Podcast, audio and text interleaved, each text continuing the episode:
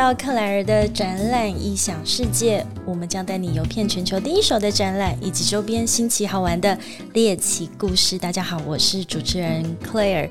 今天台北是一个阴雨绵绵的天气，蛮冷的，就是那种春天终于到来，但是偶尔会有一点回到冬天的感觉。所以，我们今天一开始就马上先暖一下身，这样。讲话，你这个人真的很冰冷哎！刚 刚才在聊说，我想说，我想说，你应该要 cue 我一下。你从 Birmingham 回来的这个人真的是非常的冰冷哦。我只能说，就是那个以诗歌来讲话，你那个叫做乍暖还寒。乍暖还寒，对我刚刚就在想，优雅了。我刚刚就在想这一句，然后就一直怕自己讲错。对，今天就是一个乍暖还寒的天气，而且你知道，我今天一早。就是台北下着雨，蛮大的上班时间。然后 Fiona 今天不是生日吗？诶，大家还记得 Fiona 吗？就是我们的第零集开播跟第一集来的那个台湾界的 ARVR 界的美魔女。简称 A V 界美魔女，哎，这个抬头还不错。对她今天她生日，所以我今天早上因为要跟她开会啊，我就赶快冲去附近的花店买了一枝花给她，然后我就拿着那一枝花，然后走在台北街头，我就突然有一个感觉，我觉得我好像回到巴黎。哦一朵花就可以让你有这么多感慨。我这个人，你知道，台南人非常的 浪漫多情。我就是拿着一朵花，然后今天早上就是很冷，然后又这样微微飘着雨，然后我走在那个巷弄里面。我因为我找到那个花店的巷弄，我就这样这样走的时候，我就觉得突然有一种就是走在欧洲街头的感觉。你这个太浪漫了！我今天早上只有觉得雨好大，我要去买早餐，压力好大。这样我跟你讲，这就是那个每个人的那个人生的哲学不一样。如果早上这么冷，你可以选择去买一朵玫瑰花，或者是选择去早餐店前面，然后在那边吹着那个风，然后有蛋饼味。我选择蛋饼。可以，那我们现在选择 whisky，我们先 cheers 一下。我们今天欢迎 John。Hello。欢迎这样加入我们今天的克莱尔的展览异想世界。所以，我们刚刚有讲到，我们今天要聊的这个城市是巴黎，是巴黎，不是淡水巴黎，就是这个花都巴黎，让你有只有一朵花也可以想到的花都巴黎。我就是这样子拿着一朵花，我也觉得我会回想到巴黎。所以，这个城市真的是让人家一谈到，你有没有觉得脑海里跟味觉、嗅觉上面都有很多味道？我觉得那真的是一个很浪漫的地方。但是，我也认同我一个朋友讲的。就是花了 fuck，就是 Welcome to France。Welcome to France。那我前面为什么是 What the fuck？哦，对不起，是 WTF。OK，就是呃，你到那边其实会遇到很多出乎意料的事情。哦，没有错，那个真的是。我们今天可以聊很久哦，这个东西。但是我们今天聊到巴黎，还是有一个呃，最重要的是，John 有去那边参加过一个展览，叫做什么？我们刚刚练习很久。Maison de Objet。哦，他刚刚念的是法文，各位，maison et objet。我们刚刚有再确认一下这个法文的翻译，但我觉得我们不要这么给白，它就是 maison and object，念起来还是一样。巴黎家饰展，我们讲中文哦，太好了，巴黎家饰展，家饰是什么意思啊？家饰就是，其实你去加一些小物啊，就是一些装饰品，或者是不管实用还是不实用的，因为像 maison 这个词就是家的意思，然后它后面那个。Object 就是物件，是它等于就是你放在家里面的所有东西，基本上都是放在家里面的所有东西。所以像我们现在在这个录音室的环境里面，包含我们坐的沙发背后的靠枕，对，除了这支麦克风以外，这支麦克风，所以我们手上拿的酒杯，酒杯也是桌子，所有的你在家里面的这个情境里面所使用到的东西，都在这个展里面会展出。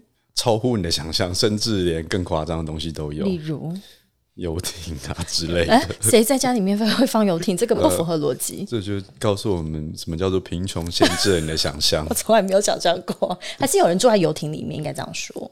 你说有一些无家可归那种 那种荷兰的那种船上的人吗？对，在那个运河上面，他只能住船的。哦，那个不是哦，那个是非常奢华那种感觉。所以听起来这个展，它是一个土 B 还是土 C 的展览？它其实是一个土 B 的展览，它不开放土 C 进去。你如果不是媒体，不是买家，不是展商，一般人没有靠关系进去的话，那个票价可能折合台币大概五六千块。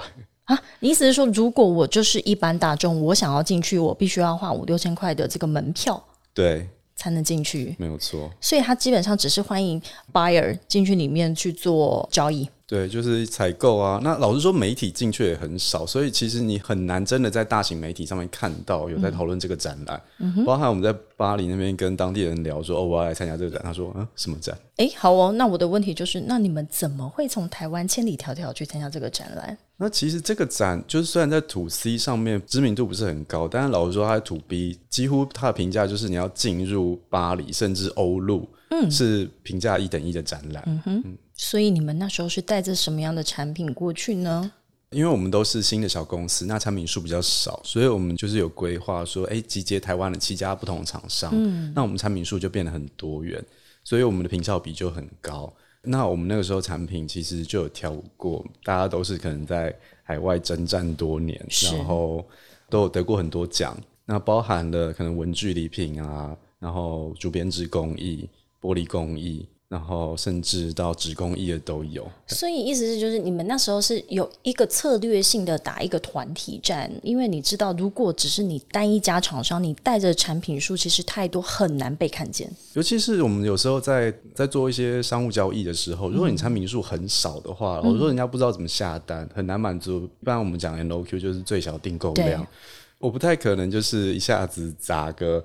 五十万，然后去买你一千 piece 的东西，大家可能都会想要尽量少量多样，是那样子。那所以当然你产品数量多，然后多元的话，就会变得很有优势。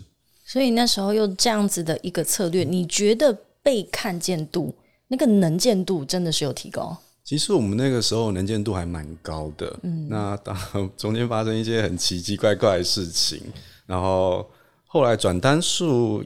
没有表现的很好，但是这也回归到其实一般的欧美展会啊，很难在前几次展览就会成交。哦，这个就是我们待会要来聊的，怎么跟欧美的客户来发展一个长期的关系，然后透过什么样子的方式，或者是透过什么样子的饮料 去拉近彼此的距离。我们拉回来讲说，这次今天要谈的是巴黎家饰展啊。巴黎，它是跟其他三个城市是号称全球的四大时尚之都。那其中除了纽约跟伦敦之外，还有一个城市是 John 也去参加过的，是在呃，就是米兰。米兰，米兰，它那边有什么样子跟设计相关的展览？米兰主要的话，其实大家就听过是刚才讲说那四大那个时尚之都，其实主要都是时装展、时装周的地方。那米兰除了时装周以外，还有另外一个比较重要的，就是米兰家具展。这个可能大家都比较听过。对，所以。我也去过一次米兰啊，我觉得米兰这个城市，它就是它所擅长所举办、主办的那个展览，也都跟设计相关。例如说，你讲的是家具展，那我曾经参加过的是卫浴五金，因为他们在卫浴上面的那个设计感，它也可以做到非常的具有它自己的代表性，跟意大利的意大就像超跑一样，它连卫浴它都要做到像超跑那样子的等级。米兰，你还有一个展跟台湾的产业很有关系，你知道是什么？是自行车吗？那个 差不多，就机车啊。啊，机车展啊，对啊，所以因为意大利这个国家跟台湾的那个天气是比较接近的，在整个相对于整个欧洲比起来，它是有办法去骑呃那个机车的，所以米兰这边它还有一些代表性的展览，像机车展。那你那时候去米兰家具展，你觉得跟巴黎的家具展这两个展览的内容有什么差别？其实第一个是米兰家具展的时候，同时它还有米兰设计周，所以它就变得其实整个城市都是非常活跃的。因为像是那个米兰家具展，它的主展区其实是在市郊一个叫 Fiera 的，有点像是我们世贸的地方。对，然后那边非常大，但是里面全部都是商务活动。是，但是一到了城市里面，你就感觉整个城市都在开 party，一个以设计为名的 party。然后它整个城市分成三大展区，都在。然后展出各种不同主题的，然后包含很多大型品牌都会去那边做可能年度的概念展览这样子。好开心哦！所以你意思是说，那个我我记得米兰的展场，它其实在很边边，有一点就像台北市跟我们的南港展览馆这样子的一种距离，甚至更远。那个应该跑到三峡去了。跑到三峡去，超级无敌远。所以你说在米兰的展馆里面，它就是一个商务型的活动，所以大家是就像我们一般在展馆里面看到的，有摊位啊，然后大家在你的摊位里面去做一个展品的展示。对，没有错。那因为它的展场实在太大了，它有二十四个展馆，就是我都说从头这边直接跑到尾。可能都要花个 二十分钟吧。要跑吗？因为它的那个展场中间有一个主要的走道，然后旁边各分布了二十四个展馆，是，所以中间那个直直的，你从头直接跑到尾。可能真的十五二十分钟跑，而且还要跑蛮快的。我印象中，我那时候就是从头看的尾，我就没有很想要走过去。所以，我们刚刚提到的全球的四大的时尚设计之都，但是它也会延伸到像在家饰展的部分，在巴黎跟米兰有两个发展出来这两个展览啊。那我们看一下巴黎的这个展，它其实这个展场我去过好多次，它就在戴高乐机场旁边。你有印象那时候你怎么到这个展场的吗？呃，基本上如果你下飞机的话，中间会其实会先路过这个展场，就是中间有一个他说 “Shang de Gaulle” 的那个地方，是因为它就在机场旁边，那基本上是一站就到。那反而我们住市区要折回去，一定会想住市区。我告诉你，这就是每次参展最揪心的一个地方，因为你到底要选择住在展场旁边，因为这样你每天早上就可以多睡一点。可是通常展场就会离市区很远，所以你就没有什么休闲娱乐的地方。哦，没有错，尤其是法国这个地方啊，你如果不是稍微住市区的话，真的，一到晚上就是整个黑掉了。黑掉，尤其这个展场，这个展场因为我去过很多次，所以请容许我用法文念念看啊，它就是 b a h i Paris Nordville Bon。Exhibition Center 没有办法了，反正它就是在巴黎的北边。那它在戴高乐机场的，我记得如果以这个捷运站来讲的话，就是戴高乐机场是最后一站，那它就在戴高乐的前一还是两站而已，所以是超级无敌偏僻的一个地方。我记得那时候出来的时候，就是什么东西都没有，你只能等公车，然后公车还会大概半小时还一个小时一班这样。对，但是我觉得那边的好处就是它基本上就是火车直接接展场。这个是 最好的好处哦。你意思是说，你一下火车之后，其实就马上就是展场了？对，有一个出口，直接一出去就啊，我到展场了，就不用再走一段路。但我那时候我几次去出差的经验，也有住市区，然后每天这样子往返，那往返车程就蛮久的，当然要一个小时左右。但我也有住在展场旁边的这个经验，就是我觉得两种的体验非常的不一样。那你们那时候住市区，应该是蛮嗨的吧？我们住的 有一点点远了，我们跑到基本上是城市的另外一边了。嗯哼，我自己是觉得住市区比较好一点，因为你住郊区的话，连吃东西都很困难，吃东西都很困难。对啊，那我们那时候有一组人是住展场附近啊，嗯，那他们就是跑超市，然后回去住，因为他们住 Airbnb 包栋的，对，这样子。那可是。看他们照片，就是真的是住在森林里面耶，是森林。所以巴黎家饰展呢，它它从一九九五年开始创办，然后其实它每年会有两次，分别是在一月份跟九月份。所以你那时候是参加哪一个月份的？因为我们怕冷，所以在九月份。怕冷。其实九月份的是比较大一点，因为九月份的采购主要是针对圣诞档期的。对。然后一月份就是它比较冷一点，那那个时候其实后面衔接的那个出货时间比较没有那么热络，所以其实九月份比一月份规模大很多。哎，所以你刚刚讲到九月份它是针对圣诞的档期，所以你们在产品挑选上面也会去比较因应这个节气吗？因为我们东西本身就是比较偏小物的小型的家饰品，所以其实以他们送礼来讲的话，因为他他们圣诞节送礼的。样式其实跟台湾这种就是送玩具啊还是什么的那种感觉比较不一样，他们真的是送那种生活家饰品，像是可能精油蜡烛啊，还是一个盘子之类的。对他们来讲，这种东西就是圣诞节的东西。嗯哼，所以我基本上只要你的定价跟样式看起来足够有趣。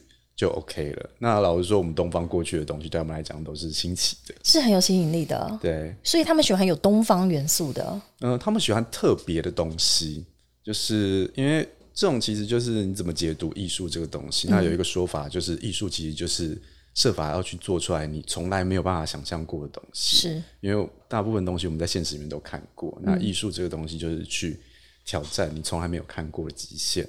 那所以他们会喜欢特别的东西。不一定是异国情调，就是我从来没有看过，但是是好的东西。但这个就好玩了哦，就是说他，我去想象，如果一个买家他到了摊位，那他看到一个他好奇、吸引他，他没有看过的东西，那你们现在就要开始产生交流，就开始对话。那巴黎家饰展那边的买家大部分是法国人，还是说是欧洲各地？其实七成都还是法国人啊。那即使不是法国人的话，也有很大一部分是，例如德国啊，还是。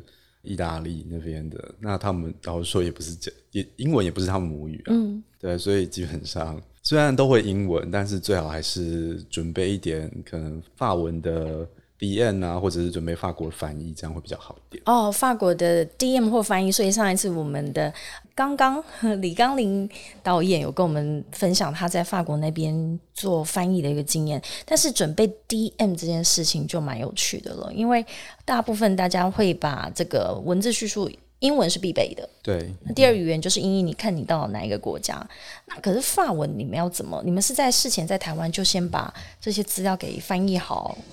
然后去印制，对啊，一定要翻译好，因为法国那边印东西就是非常非常的贵。对，那所以我们在台湾就是找了一个扛棒上面写三十年经验，台湾台北老字号翻译社，然后就请他帮我们，因为我们有准备英文跟中文，就请他帮忙，就是因为有有双向的去让他校对，他比较好，对，翻译比较容易中。对，结果我们那个敌人到那个展场的时候。就来了一个那个呃台发的大使，嗯，他说：“哎，我们产品非常有趣，他很喜欢，就是有台湾的东西，然后在法国这边交流。但是你们 D N 的方面法文我都看不懂，他看不懂。台发的大使代表他的法文一定非常好，他就是法国人哦哦，是法国人，但是他看不懂。对，所以那个看起来是法文，但是是法国当地的法国人无法去理解的。”内容，我觉得他应该也可以理解，但是他应该想要讲的就是可能文法啊之类的，就是有会有很难阅读的那种感觉，大概就有点像是我们如果文法问，然后那个美国人在看我们写的东西的时候，就会觉得啊，我懂你意思，略懂略懂，就是其实并不是说用字错误，而是那个可读性，或者是说是不是够融入他们的语法这样。就像我们我们这种不是的 native speaker 写出来的英文，他们会理解哦，大概知道理解这个意思，但是就是不到底这样。或者是我们常常用中文讲的那个每个字我都看得懂，但是合在一起我就读不了。其实中文也有这样子的状况啊。对，因为就就像是我们跟外国人讲话的时候，常常会觉得，哎，这人讲话怎么前后顺序文有点奇怪。对，但是还是懂。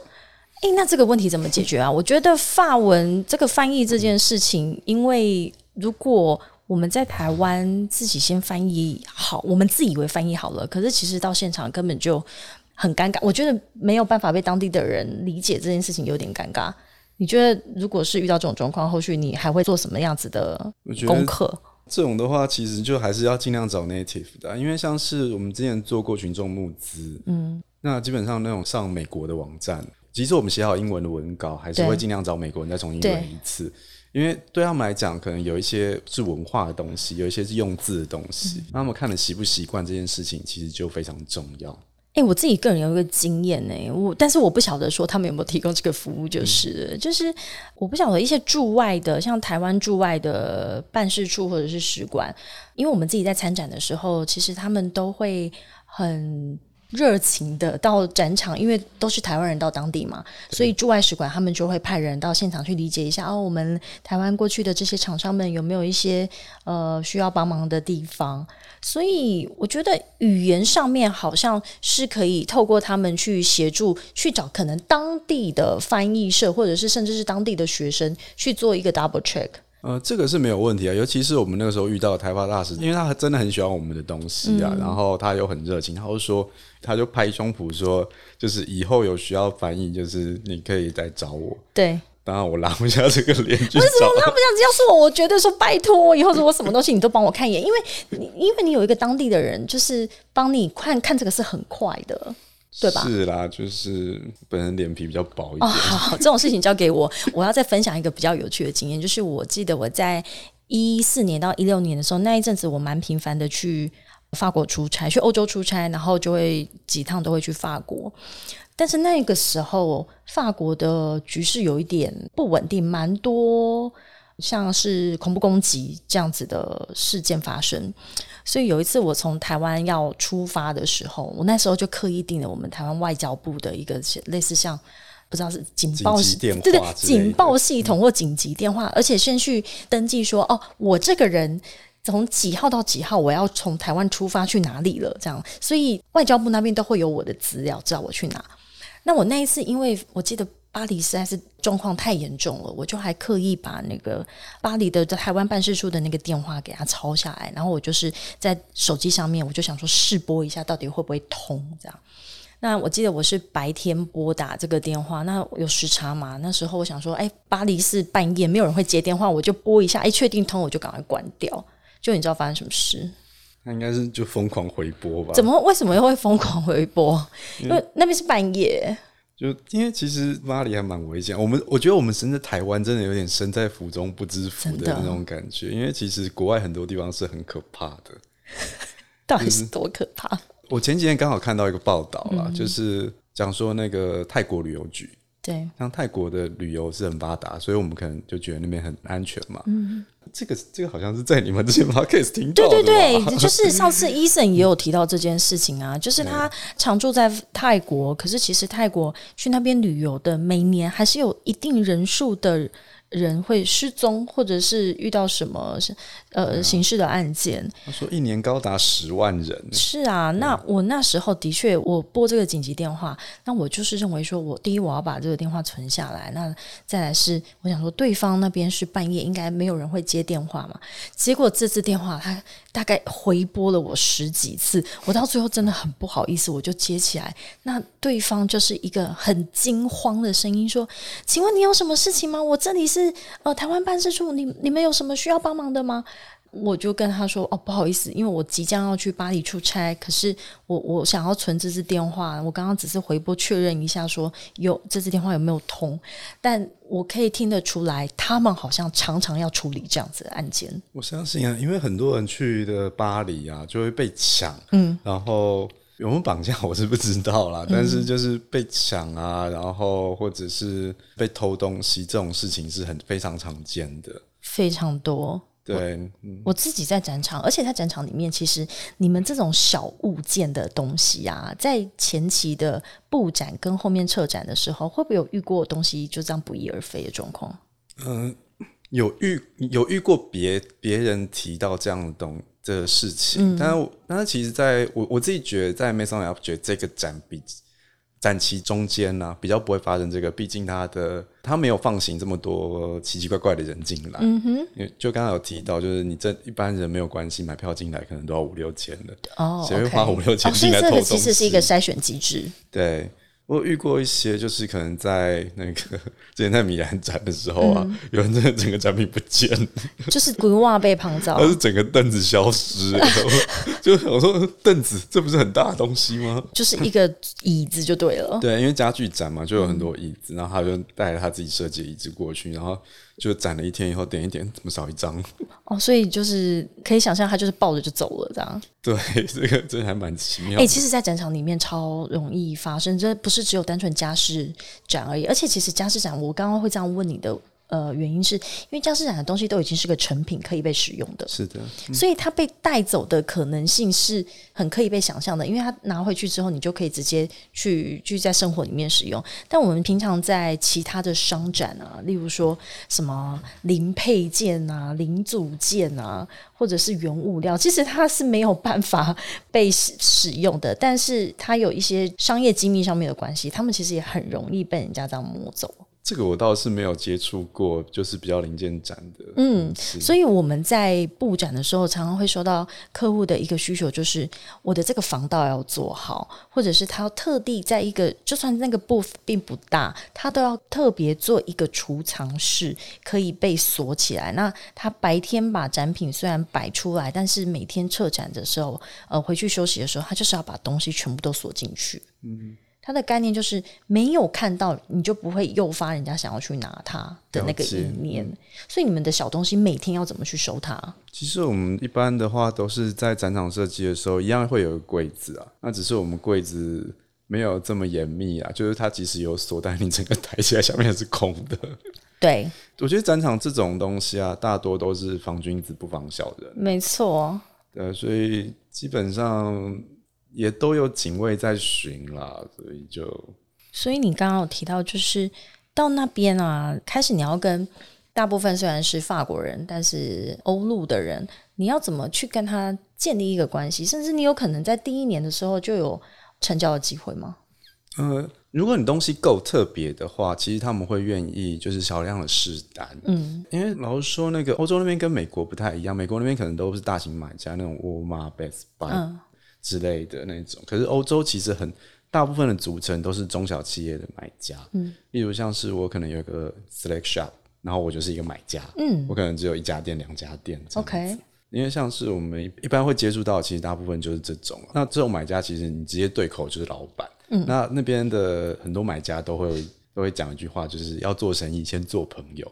那怎么做朋友？有点像是那种中南部的那种 那种那个企业主的那种谁跟你说我们要先做朋友才能做生意？还是那是一个感觉？那是一个感觉啊。其实其实我觉得就是一个信赖度。嗯，就是为为什么很多人都会说前几年不会成交的？这也是一个点，因为前几年可能都在建立信赖度，他很怕你就是。我今天跟你下单了，然后你就消失了。就是如果你今天是直接出货的话，就算了，因为可是有一些是前天过去，然后货再出来的，那这个完全就是青睐度的问题。还有一种比较常见的情况就是，我进了你这个东西卖很好，我之后还要再进，结果你人也消失了，我也会怕。哎，所以这就是为什么去一个展览，你不能只去一两次。对，尤其是你刚开始去一两次的时候，你的位置可能很差，对，就有一种那个鲑鱼往上游的感觉。鲑搭到最近的议题，我们鲑鱼要逆流。对对，就是因为那个主办单位在排位置的时候，其实他们的概念大多都是先，哎，我先从大的排起，然后摊位大的先排。对，就是一个展馆里面摊位大的先排在前面的地方嘛，然后接着就是。可能比较有潜力或参加过比较多次的，因为它就是照那个格子大小，嗯，然后越小排越后面。就是开始塞牙缝了，这样子。对对，但是在这个大小一样的中间，它还是会分，就是哎，这个参加过比较多次，或者是这个看起来很有潜力，嗯，他就会把你放在比较好的位置。哎，所以这也是不是也是因为你们想要联合起来参展的原因，这样子才有一个话语权去说我想要好一点的位置。对，不单是你的频数比较大，他就会给你放到比较好的位置，然后另外就是。你的品相比较多，嗯，所以人家在看的时候比较容易选择，嗯，因为其实以一个采购的心态来讲，就是假如我今天我这一季想要下一百万台币的产品好了，我不会去找一百家，然后各下一万块，是，我会直接找两家各下五十万，因为人力成本是一个很贵的成本，没错，对，那我只要其实产品就是 OK，我觉得可以卖掉了，那我不会浪费那么多时间去谈那么多家。所以这样子打团体战哦，在大会端的话，你可以有更好的一个谈判筹码，去要好一点的 location 的位置。对，但是我觉得某一部分还是要回归到产品上面。如果你产品独特性够的话，其实就算烂位置也行，你也可以只卖一个产品了。因为我就有遇过，有一次去看展的时候，有一家他买了很大的展场，嗯，然后他只卖一支牙刷，然后他展场很大，对，然后就。里面的产品就是一支牙刷，到底什么意思？我不懂。它那个是特别设计过，就是那支牙刷它不用牙膏，所以它就是专门我就是要透过这个展去打饭店业啊，因为它不用牙膏，所以一次性的，所以饭店业只要采购这个东西就好。OK。很有点难懂，不用用牙膏的牙刷，但是它有很明确的 TA，就是要卖给饭店业。对，然后人家只要一接受这个概念以后，就会直接跟他下单下到爆，直接就整个完全颠覆了原本既有他们在采购这些备品的一个逻辑。对，没有错，所以这种就是所谓够特别产品，嗯，那你品相不用够多，但是其实以家饰这种品相来说的话。很难在特别上面找到突破，大多都是主观喜好。嗯，那其实这种的话，就要尽量让对方有多一点选择性。尤其是你整个系列的产品，在买家他采购过来后陈列在店里面，你有整个系列产品的摆起来是不一样的，就有点像是我们去那个 IKEA 都会觉得哦，这东西好棒哦，然后买一个回家以后就觉得嗯，好像有点普通，有点普通，所以你在现场就是都会被迷惑这样子。因为现场它整个系列摆起来的时候，你感觉就觉得我用得到，我用得得到。对 对，但是你回家只有一件的时候，就觉得嗯，回家就是回到现实面，就是发现这个我到底带回来干嘛？对对对，只能说就是要买尽量买全套。诶，那我问你，那那一支牙刷如果是你的话，你自己会拿回家当做日常生活用品吗？但现在有发一些啊，我是觉得没有很好用啊。但是它主要是要供饭店业啦，哦，就是哦，overnight 一天两天的那一种。对对，就饭店业备品，然后我就是给你用一两天。那我我如果采用这个的话，我就不用再提供另外一个备品。诶，那你刚刚说就是先做朋友再做生意，我觉得这个观念其实应该是全世界适用啊，大家都是这样子的一个概念。我觉得在欧洲跟在日本特别有这个概念，到底是怎么样？到底是什么叫做朋友啦？你示范给我看看。就是干一杯嘛，就是 就是就是干了嘛。我觉得做朋友这个东西啊，主要是他在买东西，不光是在买你这个产品，嗯，某种程度，因为他在这个展场常常可以接触到设计师本人，所以他有一种可能，就是我基本上就已经是欣赏你接下来所有的设计的风格但他在欣赏你这个人，对，像欧洲很多那种传统美第奇家族，他们都会去赞助艺术家之类的那种感觉。我觉得套用到现在这种那个选品店在买东西的时候，都有点像是在期待这个品牌接下来可能五年、十年还会再出什么东西。所以，当我跟你谈成生意以后，他真的就不是只是这一年在跟你买，是然后也不光是就是哎、我就试试看那种感觉，而是我买下来以后，我就开始在期待你之后会有什么东西。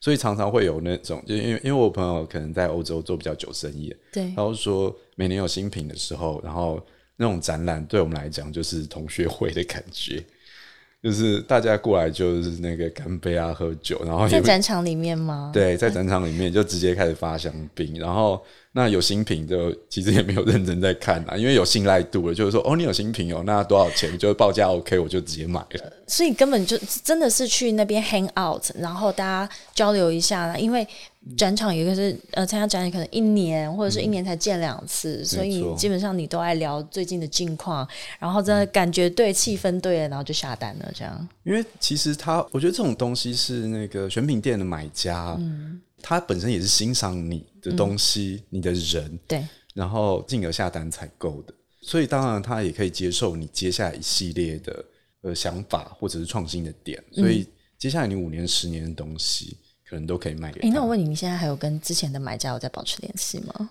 没没什么在联系，现在没有在跑那边的，就对不起了。那你们那时候带的那些东西，应该其实物件采集上面都是偏小的。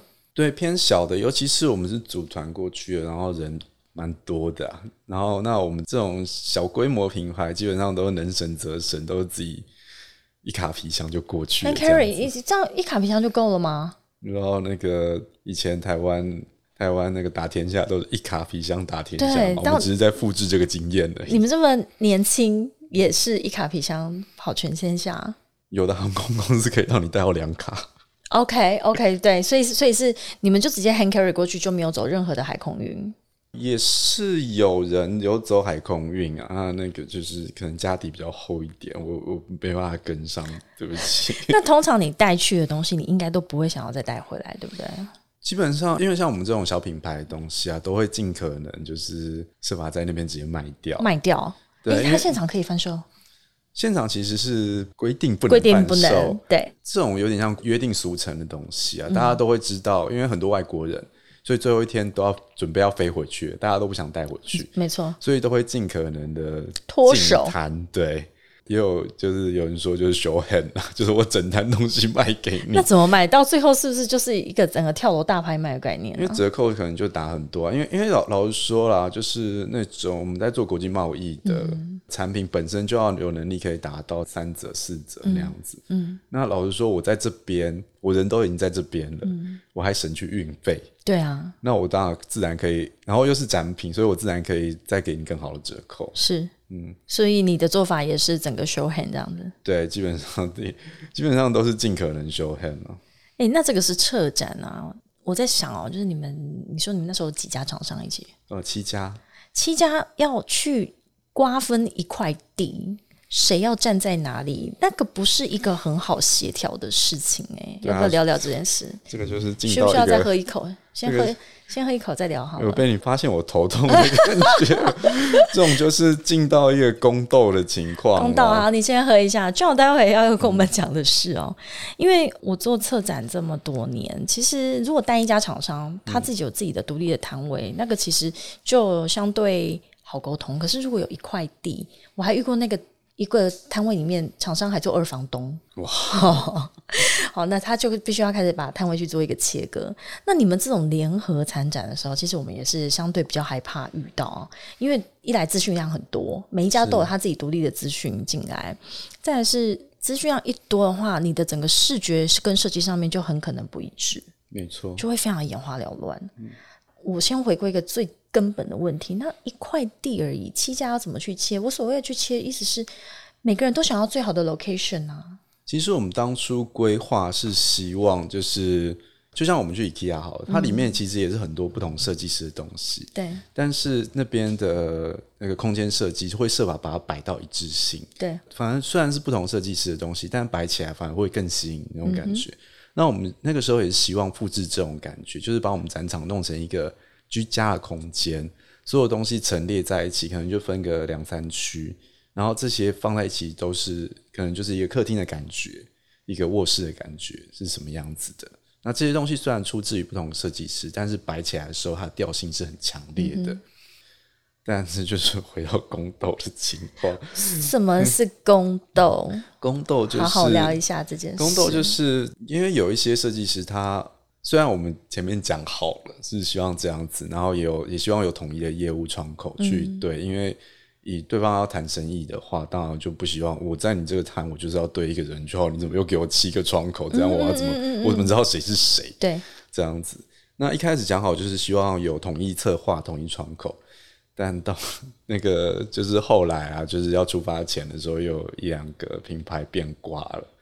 我会讲宫斗，是因为这边很有趣，因为我们我们是民主国家嘛，我们都喜欢用投票的方式，我们是民主国家，对，我们都是用投票的方式。然后那个那个我们有七家厂商，嗯，但是我们那个时候投票，那两个品牌希望以人数、以与会人数来投票，呃，所以他们就派多一点人。看他们人超多的。天哪，然后这招，我在想说，那个就是可能七个品牌里面，就是希望维持原样的，可能有四个品牌，然后一个中立然后其他两个品牌就是莫名其妙带了很多用人数来压倒你。对，然后就好，你希望怎样就怎样。What？就是哦，所以在最后一刻，整个设计上面有做一个反转。对，所以后来我们就没有办法进到做成那种空间规划型的设计，就变成一个大展台，然后大家东西就是切七块，然后一人放一口。OK，这个其实就是我觉得最可惜，也比较觉得害怕一点。对，然后包含那个时候我们都已经印好 DN，就是那个发文人家看不懂的 D N，、然后上面已经有写统一业务窗口了。对，然后前一天因为他要求我们要去买贴纸，把那些全部都贴掉。哦，所以这个也是你的一个参展的一个，我觉得应该是蛮大的一个经验了哈，学习很多哈，差不多就是我现在的那个创伤症候群，学习到人性。对，每天都在学习这些有的没的。所以个别参展跟团体参展，我觉得它真的是有优劣势啦。团体的话，就是如果大家是很合作、团结一致的话，其实整个窗口对外，然后有一个很明确一致性的一个视觉设计，去吸引人来过来看的话，我觉得那个力量真的会比一个人大很多。我觉得就是如果要做这种统筹展的话，中间有一个很重要的是 hierarchy 啊，嗯，就是因为我自己本身也是展商，我有时候想一想，如果我本人身份是代理商，那可能就会不一样。对，因为代理商的话，他 hierarchy 可能就会比较高一点。嗯哼，他如果站出来说我是统一业务窗口，那可能下面就不会有那么变多变数。是那我会觉得那个时候，就是突然他们那个厂商开始觉得觉得不太喜欢这种模式，也是因为就是我自己本身也是展商，他可能会觉得说，哎、我在谈生意的时候会不会都只谈我这一块那种感觉？啊，会对，那可是像每年啊，文化部或者台创也都会有带团去。对，那因为他们就有一个台湾创意中心在上面做一个统筹的 hierarchy，所以那个性质就会不太一样。哦，要聊一下这一段吗？这不是你一直想聊的吗？我我没有想，我想知道，因为你不是有在台创写专栏吗？对啊，就是打工。打工，那所以你跟台创的策展的经验如何呢？我其实跟那边没有策展啊，那就是跟聊一下聊一下那种感觉。尤其是我们去的那个时候，就是我们去的那几年，其实台创也都有带 Fresh 台湾过去。对对，所以你那时候不是你没有参加 Fresh 台湾？呃，我们想要有多一点的自主权。呃，OK，所以 Fresh 台湾的你你怎么看他们的摊位呢？先说了，他们有陆续在进步，是。但是我们在我们那个时候，就是比较前几年的时候，那老实说，他们有做了一些问题，其实就是我们当初组队过去想要避免的。就像刚才讲到的，他们没有统一业务窗口，就变成我别人买家进了一个摊位以后，在想说，哎，为什么这边又要谈，这边又有一个窗口，那边又有一个窗口，这边又有一个窗口，那我到底要找谁买东西？这样子，那你每一个 NOQ 跟定价。跟运的方式又不一样，那我到底要怎么谈？这样子，那我们那个时候其实就是想要避免这个状况，所以自己组了一个团。嗯，然后另外就是一些一些资源的部分啊。台创的好处是因为台湾设计中心会买单很多东西，然后包含机票的补助，然后场地场地那边也近乎是免费的。对，这样子，而且他会去帮你跟大会端沟通啊。对。但是他那边比较有问题的就是，你每个分区跟你每个那个展出的效果都是握在台创手上的，你比较难展现出来你品牌想要的特色。嗯，然后再加上每一个区块，虽然它是用统一策展人的方式，但是其实每个人东西只是分区陈列在那边，这也是我们当初想要追求一个空间感的感觉，虽然最后。OK，还是失败。所以，所以有有统一的策展人跟自己想要在同中求异，或者是说，在有一个一致性的包装，先把人吸引来之后，又可以保持每一个人的一个差异化，这个平衡点真的很难抓。对这个平衡点真的是非常难抓。那老实说，台创那边有一直在观察他们啊，就是有持续在进步。包含后来那个他们也有开始引入同业务窗口这个机制。对。然后因为会跟着过去展场的展商还是很多，他们甚至在出发之前还会特别。教育训练对教育训练要 上课，就是你要怎么报价，然后你要怎么样那个。那我是不确定他们有没有学法文。哎，所以你看参展其实还有很多的美高，他们甚至还要在展前密集训练一下，教你到现场的一些这个交流的，或者是说谈生意的一些技巧跟语汇，说不定教一点点法文哦。还要教你喝酒。呃，喝酒我们就自己私下来训练就可以了。那我问你，现在疫情期间都没有实体展了，你？这段时间有没有看一些线上展的经验？嗯，我有看，可能像是香港展啊，或者是之前也有去美国的一些展览，那大多都是一些商展的东西。对。这样子，可是我觉得就有点在逛亚马逊的感觉。什么东西？在逛亚马逊的感觉。逛亚马逊，所以你对于线上展能不能够取代实体展的这个？我觉得比较比较困难一点啊，就是偶尔取代，就是特非常情况取代个一两次，这无可厚非。嗯。但刚刚有讲到，就是其实你要跟欧美那边做生意，还是要从朋友那边做起。所以我们线上没有办法交朋友。我你可以用听的，我是不知道。你刚刚说交做生意之前要先做朋友，所以我就是用这个逻辑来问你的话，你觉得线上没有办法交朋友？比较困难，比较难把干情啦。就像是台语好烂哦，你哪里人啊？我台北人，对不起。你你说不比较难把钢筋吗？因为其实不光是展场本身，你真的开始谈生意了，嗯，就是可能今天展览结束以后。然后他就会邀请，可能诶到我家来吃饭，或者是晚上我们去喝一杯，然后一起吃个饭之类的。尤其是我之前跟日本人做生意的时候，这个可能大家都知道，就是跟日本人做生意，你只要做到去洗温泉，你这个生意就是一辈子，就是坦诚相见的就可以。对，我们就是一辈子的马吉，然后订单几细郎。对啊，那你线上怎样？你要怎么洗温泉吗？是不是？所以线线上洗温泉，VR 温泉。大家一起戴上头盔，然后你看到我，我看到你，我们一起洗温泉，这样还要自己放一缸水，对，然后旁边还要自己喷雾，这样子。所以你觉得，呃，就是实体展它的现场的那一个。互动交流，甚至是情感上面的累积，这件事情没有办法被取代。对，这个已经不是在看产品了，因为我觉得很多人误解是实体展是为了要看产品，就是去检查这个精致度或者是好不好用这件事情。但其实，在那个之上有更多是你在跟买家之间的情感面。嗯，因为就有点像是我们做生意，其实不是光在看数字这个东西，而是很多东西是我买你这个东西进来我的店里面，我们其实是在一起打拼。嗯，当然，如果我这边有客户反馈的话，那我也有可能就会跟你讲说，哎，我下一季想要什么样的东西？对。